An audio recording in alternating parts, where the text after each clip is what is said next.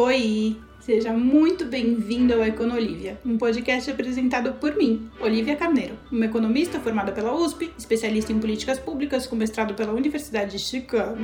Mas, cara, nem esquenta, aqui o papo é leve e descontraído. Eu trago tudo o que eu aprendi com os meus professores ganhadores de Nobel para a gente debater as notícias mais relevantes enfim, formar nossa opinião baseado em dados, baseado na ciência. Esse é um podcast totalmente interativo. Eu te espero ao vivo para você fazer a sua pergunta, para a gente debater, enfim, do jeito que você quiser participar, vai ser muito bem-vindo. Te espero lá. Bom dia, bom dia, Marcos, meu querido. Obrigada pelo elogio. Me sinto muito lisonjeada. E eu tô sem brinco, gente. Não pode fazer live sem brinco, não. Senão a moçada cai matando. Vou colocar brinco.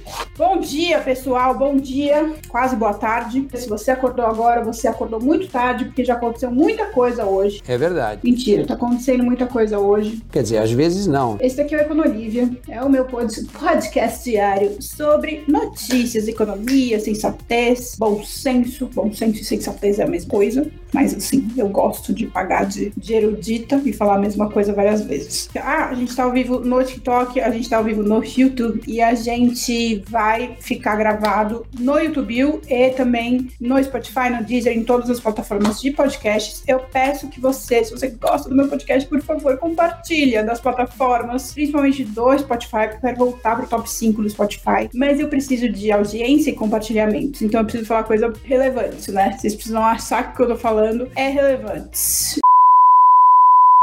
Seguinte, se liga. Hoje foi muito difícil selecionar a pauta do Econolivre. Então, meu povo, hoje era enfim, ontem eu fiz uma leitura econômica muito difícil, né, sobre a carta do Banco Central, que é uma carta muito importante, tem muitos significados para nós, para nós, para nossa economia e tal. É uma coisa complexa de entender, tentei ser super didática ali nas minhas explicações e tá. E hoje foi um dia mais difícil, tá sendo um dia mais difícil. Na seleção a gente vai abordar. Por quê?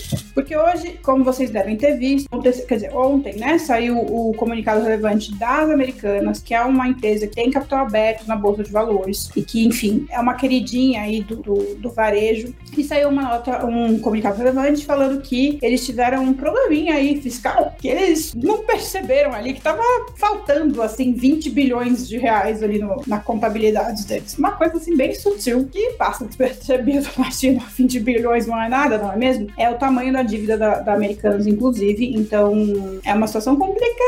Claro que não, não precisamos nos desesperar desesperar. É, a gente pode, enfim, pode acontecer um milhão de coisas, inclusive nada, mas pode acontecer coisas ruins também. E hoje o, comunicado relevante, hoje vai ter a reunião do, do, do, Conselho da Americanas com os acionistas, hoje vai ter reuniões para, enfim, informar o mercado sobre o que aconteceu, entender o que aconteceu. O CEO da Americanas pediu demissão imediatamente, é, se resignou do cargo imediatamente e o, eu não sei qual é o nome do cargo, mas o cara que cuida das relações com os investidores também saiu fora, porque vem Shabu, né? Vocês podem imaginar, o Shabu tá vindo e essa é uma treta. E ontem mesmo eu já me irritei com isso, porque assim que saiu o comunicado relevante, tinha na minha timeline só tinha meme falando disso, só tinha. Eu sigo páginas de finanças que é, falam de finanças, obviamente, de maneira mais divertida. Eu sigo alguns influenciadores que são bons, que falam coisas relevantes, né, de investimentos, e umas páginas de finanças de memes, sabe? Tipo, é, sei lá, Festa da Firma, o Faria Lima, né, o elevador da Faria Lima. É,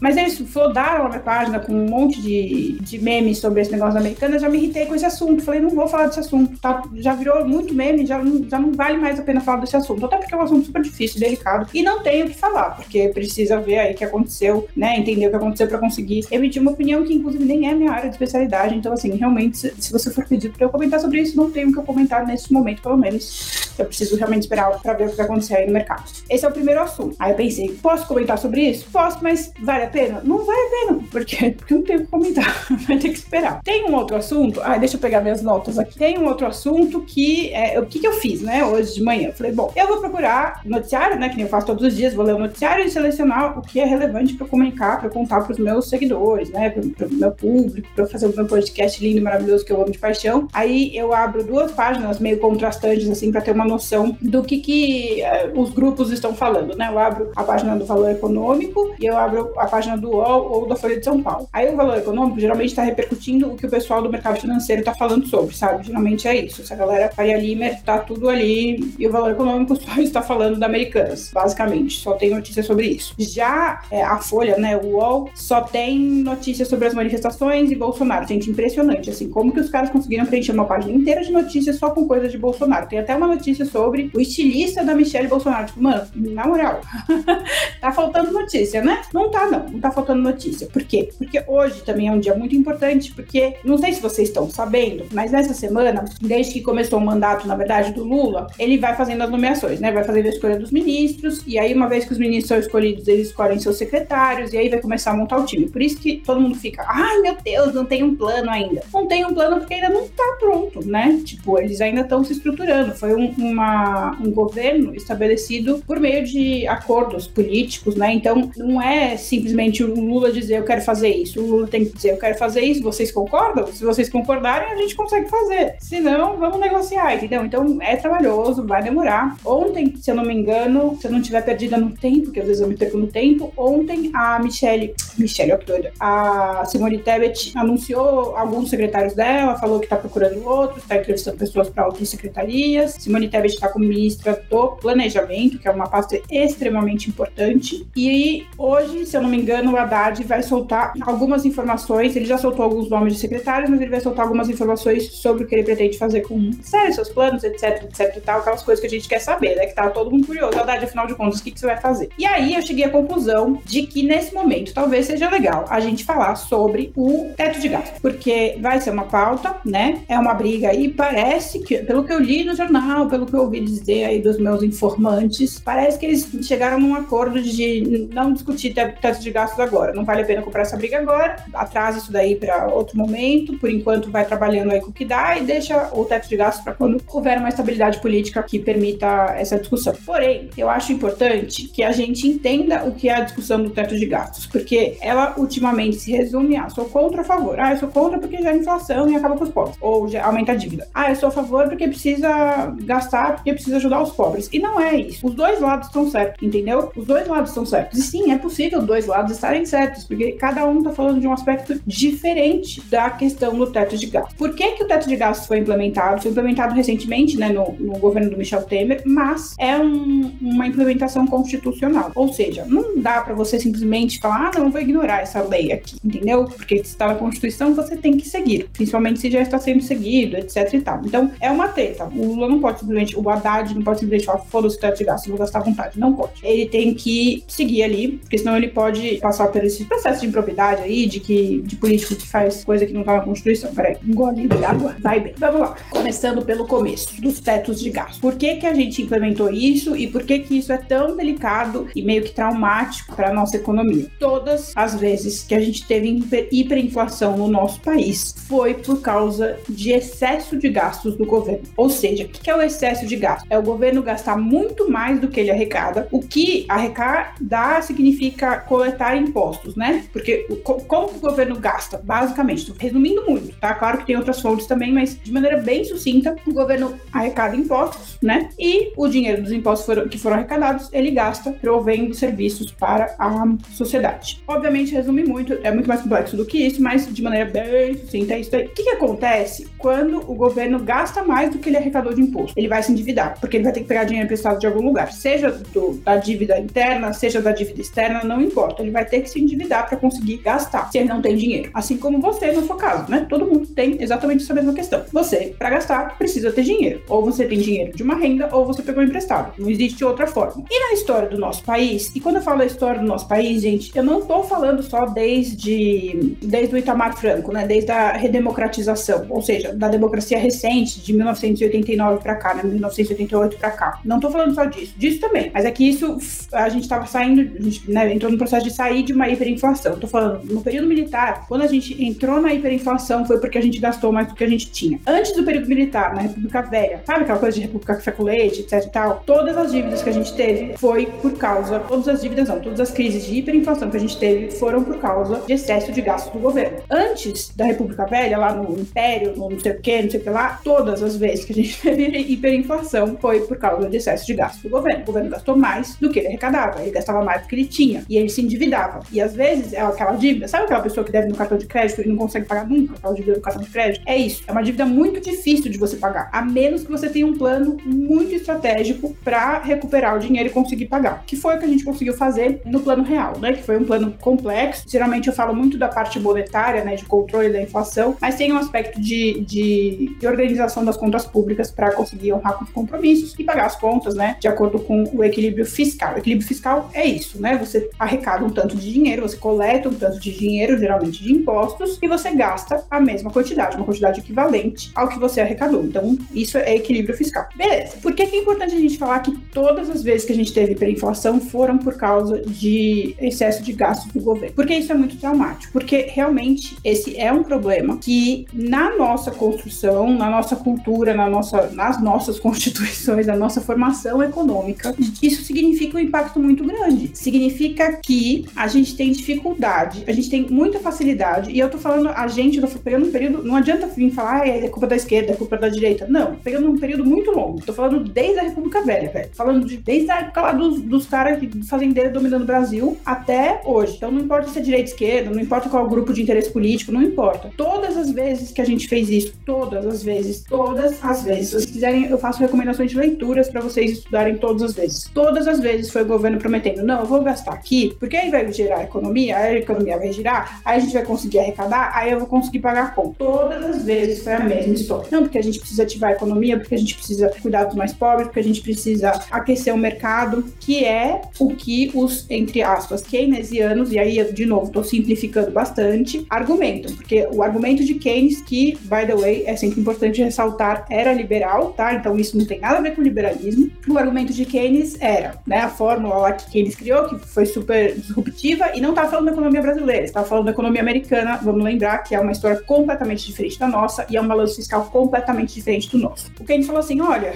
quando a economia está em crise, que era o momento que ele estava vivendo lá, nos Estados Unidos, há muito, muito, muito tempo atrás, uma forma da economia reaquecer é o governo gastar. Então o governo vai lá e contrata uma obra pública, contrata um serviço ali de empresas, e assim as empresas, né, se, as empresas entre si e o consumidor, né, as famílias, não estão conseguindo reaquecer a economia, se o governo injetar dinheiro, contratando serviços, etc., seja lá confortando dinheiro para a população, a economia vai reaquecer, né? Seja na distribuição de renda direta, tipo, ah, então eu vou dar dinheiro para as famílias que não têm dinheiro. As famílias que têm dinheiro vão voltar a consumir, e aí, consumindo, reaquece a economia. Ou ele fala assim, ah, eu vou construir um monte de obra pública. Aí sai construindo, contratando empreiteira Brasil ou Estados Unidos afora e vai construindo obras. O que, que significa construir obras? Injetar dinheiro tanto na obra em si, que vai contratar pedreiro, que vai comprar material, etc., quanto no desenvolvimento daquela economia. Você construiu uma estrada, tende-se a, ou não, né? às vezes não, mas tende-se a haver um desenvolvimento econômico de comércio, né? Porque tem o pedreiro trabalhando ali, então vai vir a moça vender marmita pro pedreiro que trabalha ali. Aí a moça que vai vender marmita, vai vir o cara prover, sei lá, gás pra moça que vai vender marmita, entendeu? Aí vai girando uma economia dentro daquilo que houve injeção. Quais são os problemas? Qual é o lado negativo disso? Uma vez que acabou a obra, acabou esse estímulo. Então, tipo, acabou a obra, demitiu todo mundo, e aí?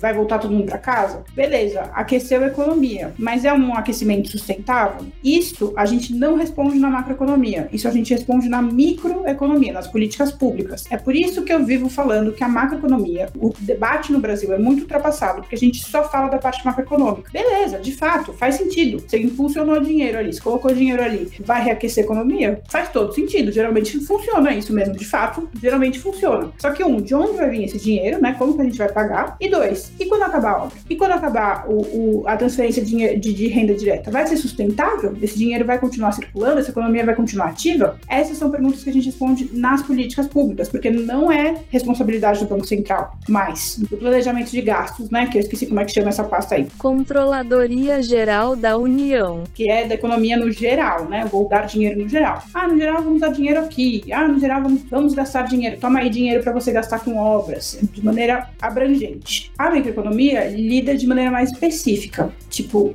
que tipo de indústria que a gente vai desenvolver, como que a gente vai distribuir a renda para essa população, quais são os nossos objetivos, quais são as métricas que a gente vai usar para ver se deu certo ou não. Bom, voltando para a questão dos gastos. Então, vocês já entenderam que estourar o teto de, o teto de gastos existe para a gente é, ter um, um, uma margem ali de gastar mais ou menos do que a gente arrecada ou uma margem de dívida que a gente consiga pagar. O teto de gastos foi instituído para isso. Quando a gente propõe de furar o teto de gastos, a gente está falando, olha, a economia está muito parada, a gente precisa de algum estímulo, eu vou ter que furar. Aí vem as perguntas, de onde vai vir esse dinheiro? Geralmente vem de aumento de arrecadação. Você pode ver no noticiário que está vindo muita notícia sobre aumento de arrecadação. Aumento de arrecadação faz o efeito, uh, o, efeito, o efeito, desculpa, faz o efeito inverso do estímulo à economia. Por quê? Quando você paga mais imposto, você consome menos, certo? É, sei lá, se eu estou pagando 30, se 30% do meu salário é imposto, eu vou consumir, eu vou poder gastar só 70%. Se aumentou para 40%, eu vou poder gastar só 60%, entendeu? Tem, tem ali um desequilíbrio na parte do mercado, não na parte do governo, das contas do governo, mas na parte do mercado vai ter uma desaceleração. Então a gente precisa, na hora de fazer esse tipo de política, ela precisa ser calculada numa medida que não vá gerar preju prejuízo, tipo, o suficiente para invalidar a ação, entendeu? O governo vai lá e gasta, aí a população para de gastar e aí a gente fica elas por elas, entendeu? É, a economia continua meio paradinha. Tá, aí a gente falou sobre o equilíbrio dos gastos, qual é o significado de, de estourar o teto de gastos, por que que isso é um assunto, um assunto delicado, por que que isso faz sentido, acho que todo mundo entendeu, né? Faz sentido mesmo. E por que que isso é um assunto delicado? Porque gera outras questões que a gente precisa resolver. E geralmente a briga, ela, no debate que a gente vê entre o público geral, o público leigo, né, que é cheio de opinião, é, é esse, né? Ai, mas se gastar mais vai ter que vai aumentar a dívida, vai tirar investidor, não sei o quê, porque aumenta os riscos. Por que, que aumenta os riscos? Isso eu vou resumir muito, porque é uma coisa mais complexa que a gente vai deixar para outro, outro episódio do podcast. Porque a dívida nada mais é do que um título de dívida. O governo vai lá e fala assim: ah, eu vou pegar dinheiro emprestado. Quem quer comprar um título de dívida? Hoje eu preciso de 100 reais emprestado. Se você me emprestar 100 reais hoje, daqui 50 anos eu vou te pagar 500 reais. Quem vai me emprestar esse dinheiro? Aí o pessoal vai lá e negocia os títulos. Você deve investir em, sei lá, em, nos títulos do, do tesouro, esse tipo de coisa. Geralmente é uma alocação mais ou menos disso. Estou resumindo bastante. Quando o governo está com uma dívida muito grande, o investidor, e aí eu tô falando do investidor grande e do pequeno, mas geralmente tô falando mais do grande mesmo. Ele olha e fala assim: ó, o Brasil tá vendendo esse título que tem uma rentabilidade animal, né? É uma rentabilidade muito alta. Mas qual que é o risco do Brasil não ter condições de me pagar essa dívida no futuro? Porque já aconteceu isso, a gente não ter condições de pagar a dívida. Inclusive, várias das nossas crises foram por isso. A gente tinha dívida, a gente não tinha como pagar. E aí a gente ficou insolvente como a Argentina, que faz aquele devo não nego, pago quando puder, que tem um nome que, de novo, para variar, eu não lembro qual é. Alguém vai falar no chat qual é o nome. É, aí aí é, essa, essa é uma questão né, no investidor. Ele vai, ele vai calcular ali qual é o risco. O prêmio é ótimo, mas qual é o risco deles não pagarem? Será que não vale mais a pena investir num título dos Estados Unidos, que paga bem menos, mas que eu, é muito mais seguro de que os Estados Unidos vai pagar? Os Estados Unidos não tem histórico de deixar de não pagar a dívida. Para quem, que, quem que eu vou preferir investir? Aí é uma questão de apetite ao risco, né? Quem tá mais no fim, qual é a probabilidade? Eles fazem os cálculos, fazem os estudos aí. aí. Essa é a discussão. Essa é a discussão em relação a é, o impacto no mercado mercado financeiro, né? O impacto no mercado financeiro é, é, é, essa discussão mais de capacidade de pagar dívida e tal. O impacto na nossa economia. Quando a gente faz esse tipo de, de,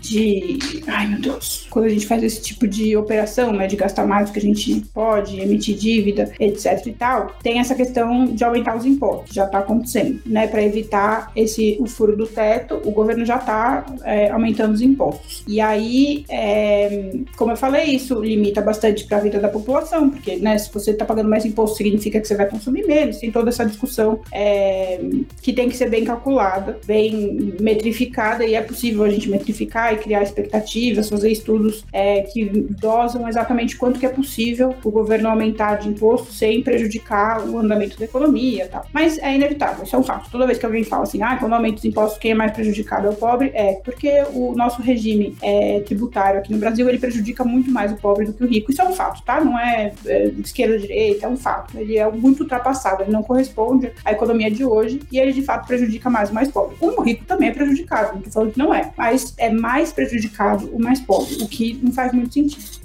Beleza, aí a gente vai pro, pro terceiro ponto, que é a solução, na minha opinião, minha humilde, minha nada humilde opinião, que é o seguinte: a gente é, tem essa questão, né? Gastar, aumentar os gastos de fato vai aquecer economia, nananã, nananã, é, a gente precisa aquecer a economia, etc e tal. E isso, de fato, parece uma coisa meio inevitável, a gente reaquecer a economia sem fazer nada, né? Se, se o governo não tomar uma atitude, não fizer como a, a Tina, a vida da vida de Tina, que precisa tomar uma atitude, realmente a economia vai ficar parada. Só que aí vem a discussão do Keynes e do Friedman, né? Que o Friedman falava assim: Keynes, você tá certo. Vamos lembrar que ambos eram liberais, tá? Não tem nada a ver com liberalismo esse debate. O Keynes, você tá certo. Porém, para você garantir a sustentabilidade disso, do governo aumentar os gastos públicos para reaquecer a economia, você precisa dar suporte para essa economia realmente crescer e não parar aí na dependência do gasto público. O que isso significa? Significa desenvolver políticas públicas de mercado, ou seja, o governo vai aumentar gasto público, mas ao mesmo tempo vai criar condições para os produtores é, aumentarem sua produção, escoarem melhor a sua produção. Para o mercado, quando ele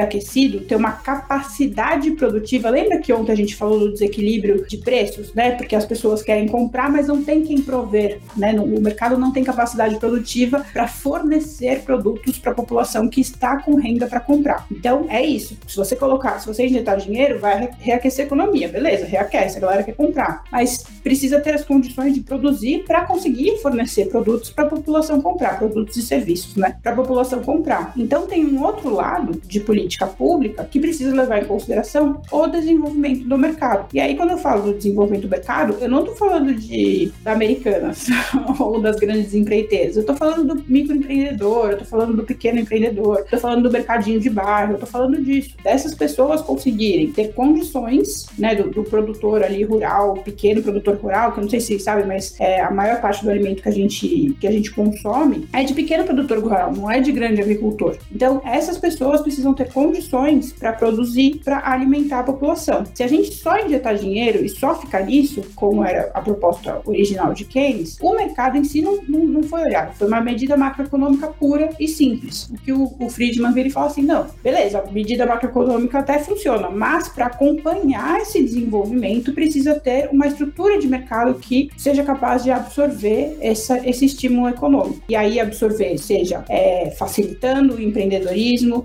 seja melhorando a qualidade de vida da população para ela conseguir produzir mais. E aí entra várias coisas, gente. Por exemplo, educação parece que é uma medida de ah, vamos melhorar o pensamento crítico das pessoas, mas não, é formação de profissional mesmo. A gente não, o Brasil hoje não tem profissional suficiente, profissional capacitado suficiente para a gente produzir mais, porque o nosso sistema educacional é péssimo. Então a gente tem uma população enorme que é muito, tem um nome também para isso, a gente falando todas as palavras, é, que não é preparada para produzir, né? não está profissionalizada ou é de baixa qualificação profissional, o que limita a nossa capacidade produtiva. Se a gente, não, o Brasil é um país que tem um grande potencial de tecnologia, por isso o pessoal que trabalha com sistema de informação, TI, essas coisas, é muito bem remunerado, porque quando a pessoa é capacitada, óbvio, porque a gente é carente de mão de obra. Então, dentre essas medidas que precisam ser feitas de mercado, está incluído, tá incluso educação. Educação é uma prioridade, mas não falando da educação só de fazer faculdade, estou falando da educação básica,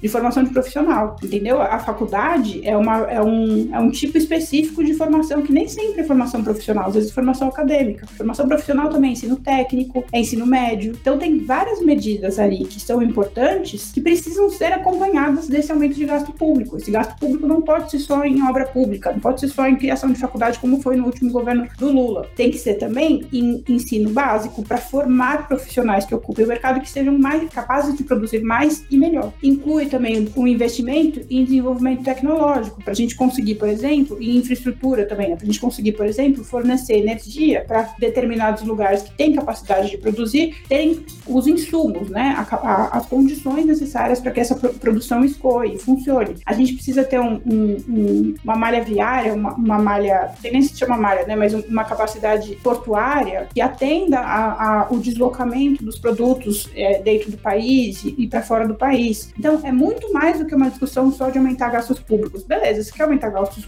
públicos, isso por si só não é um problema. Mas o que, que você vai fazer para nossa economia funcionar melhor e acompanhar e conseguir sustentar, acoplar que esse gasto público de fato vire geração econômica, geração de emprego, desenvolvimento, aumento da qualidade de, de vida da população no longo prazo. Porque se a gente só aumentar gasto público, como foi no governo, nos governos anteriores Lula, fazendo obra pública e faculdade, não é sustentável. Se fosse sustentável, a gente não tava com esse problema. Sabe quem fez isso de maneira sustentável? A Coreia do Sul, que fez exatamente isso que eu tô falando. Teve ali um incentivo de um estímulo de gasto público? Teve, mas teve também um puto investimento em educação para formação de profissional, em condições para as empresas produzirem, empresas de tecnologia, né, Samsung, produzirem e se desenvolverem, virarem indústria de ponta. É uma, é uma combinação de fatores. Por isso que eu sempre falo e eu insisto, ai, desculpa, gente, a política pública, a discussão da política pública, da solução, né, que a gente vai dar, que a gente chama de solução de mercado, mas no mercado está incluso as famílias, tá? Tá incluso a educação, tá incluso tudo isso. É mais importante, porque aumentar ou não aumentar o gasto é uma discussão simples, é uma conta básica. Quanto que você precisa arrecadar para conseguir aumentar mais? Pronto, é isso, é muito simples. E a gente, o brasileiro, por isso que eu, eu critico o Haddad, por isso que eu critico a maioria dos nossos economistas, e principalmente critico os influenciadores que falam de economia, porque eles ficam só na fucking macroeconomia, que é muito fácil, é uma fórmula, é muito fácil, é fácil de resolver. Eu quero saber da solução de longo prazo, eu quero saber o que, que vai fazer para melhorar a vida da população, o que, que vai fazer para melhorar a educação, para melhorar as condições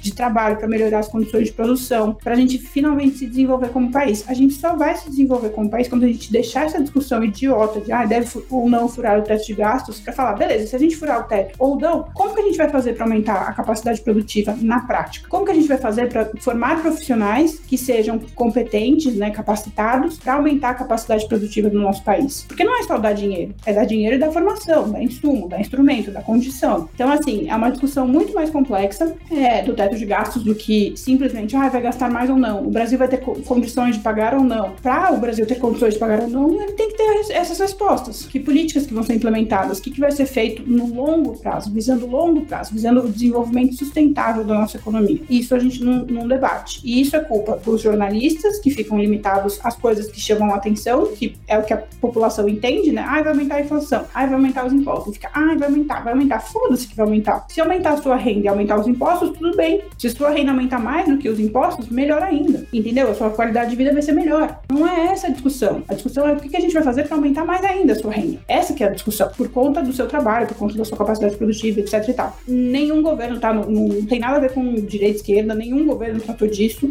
Eu, Olivia, viva. O que eu vi um pouco disso foi no, no, no governo do Lula, não da Dilma, com algumas políticas como Bolsa Família, que tem tudo a ver com isso. Mas a gente é muito carente de discussão sobre desenvolvimento do mercado mesmo. Muito carente, muito fraco. Os nossos economistas são muito ultrapassados, ficam nesse debate idiota de ah, vai aumentar a taxa de juros, ah, não sei o que, de aumentar o gasto, ah, tem que aumentar a arrecadação. Que beleza, é uma discussão simples, é matemática, é básico, é, é rápido, a gente já devia ter passado, né? Já passou, beleza, já entendemos qual é o problema, já sabemos qual é a solução. Agora, e o desenvolvimento de longo prazo? Como que a gente vai fazer? Quais são as políticas públicas acopladas? E é essa gente que a gente tem que cobrar. Essa gente que a gente tem que cobrar da verdade, essa gente que a gente tem que cobrar do Senado, essa gente que a gente tem que cobrar da Câmara. Essa gente que a gente tem que cobrar também da, da Simone Tebet, que tá numa, numa pasta que tem a ver com isso também. Basicamente, de maneira bem resumida, ah, tem uma coisa que me falam sempre quando falo de teto de gastos, falam assim, ah, mas só o Brasil tem teto de gastos. Gente, isso não significa uma coisa ruim, tá? Inovação sempre começa em algum lugar, só um lugar tinha quando foi inovado. Pode ser que outros países olhem e falem, ah, realmente, isso é um mecanismo legal, vou implementar o teto de gastos. Isso por si só não significa que é uma coisa ruim, só o Brasil tem. E daí? A mãe não te falou que você não é igual a todo mundo? é isso, faz parte você ser inovador, você ser diferente. A medida do teto de gastos foi excelente. Quem critica o Michel Temer pelo teto de gastos é ignorante. Eu até entendo a Dilma criticar, porque, poxa, ela sofreu lá o que ela chama de golpe, e, enfim, tudo que ele fizer, ela vai criticar, né? Óbvio. Você racional, ser racional, que consegue pensar e articular e que não sofreu esse, esse chamado golpe, você pode ter um pensamento frio e falar, é, realmente, essa política do Temer faz bastante sentido. A gente não deve gastar mais do que a gente arrecada. Na sua casa você não é assim, não tem porque o país é assim. Irresponsável. Poderia fazer uma análise do que aconteceu domingo? Já fiz, tá gravado. Escuta meu podcast de terça-feira? Terça-feira, foi terça-feira. Comentei sobre as manifestações, fiz uma análise ali mais, mais racional do que acontece. Espera dois dias para comprar ações americanas? Não vou comentar sobre isso. Vai ter muita gente, muita gente falando sobre isso hoje. Gente, vai ser um inferno, só vai ser esse assunto. Manifestações, para o pessoal que tá ali ainda revoltado. Quer dizer, o pessoal que ainda tá revoltado, o pessoal que tá revoltado com a revolta e a repercussão dos americanos. Que eu recomendo você esperar um pouco. Sobre americanos eu consigo emitir uma opinião. Eu recomendo você esperar um pouco, passar um pouquinho o fervor, né, o êxtase, para tomar uma atitude racional. Não toma atitude impulsiva, tá? Essa é a minha recomendação. Chega, né? Falamos bastante hoje. Esse aqui é com Olivia, o meu podcast diário,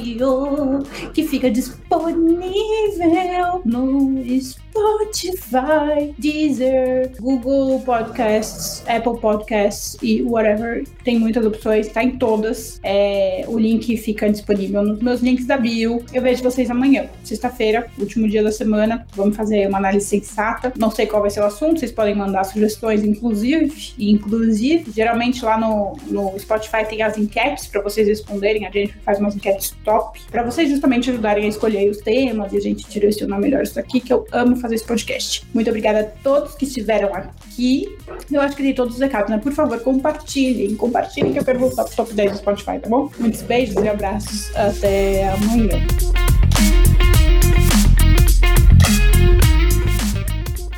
A gente tem muito que ficar às vezes difícil. Vocês nunca vão entender como funciona economia.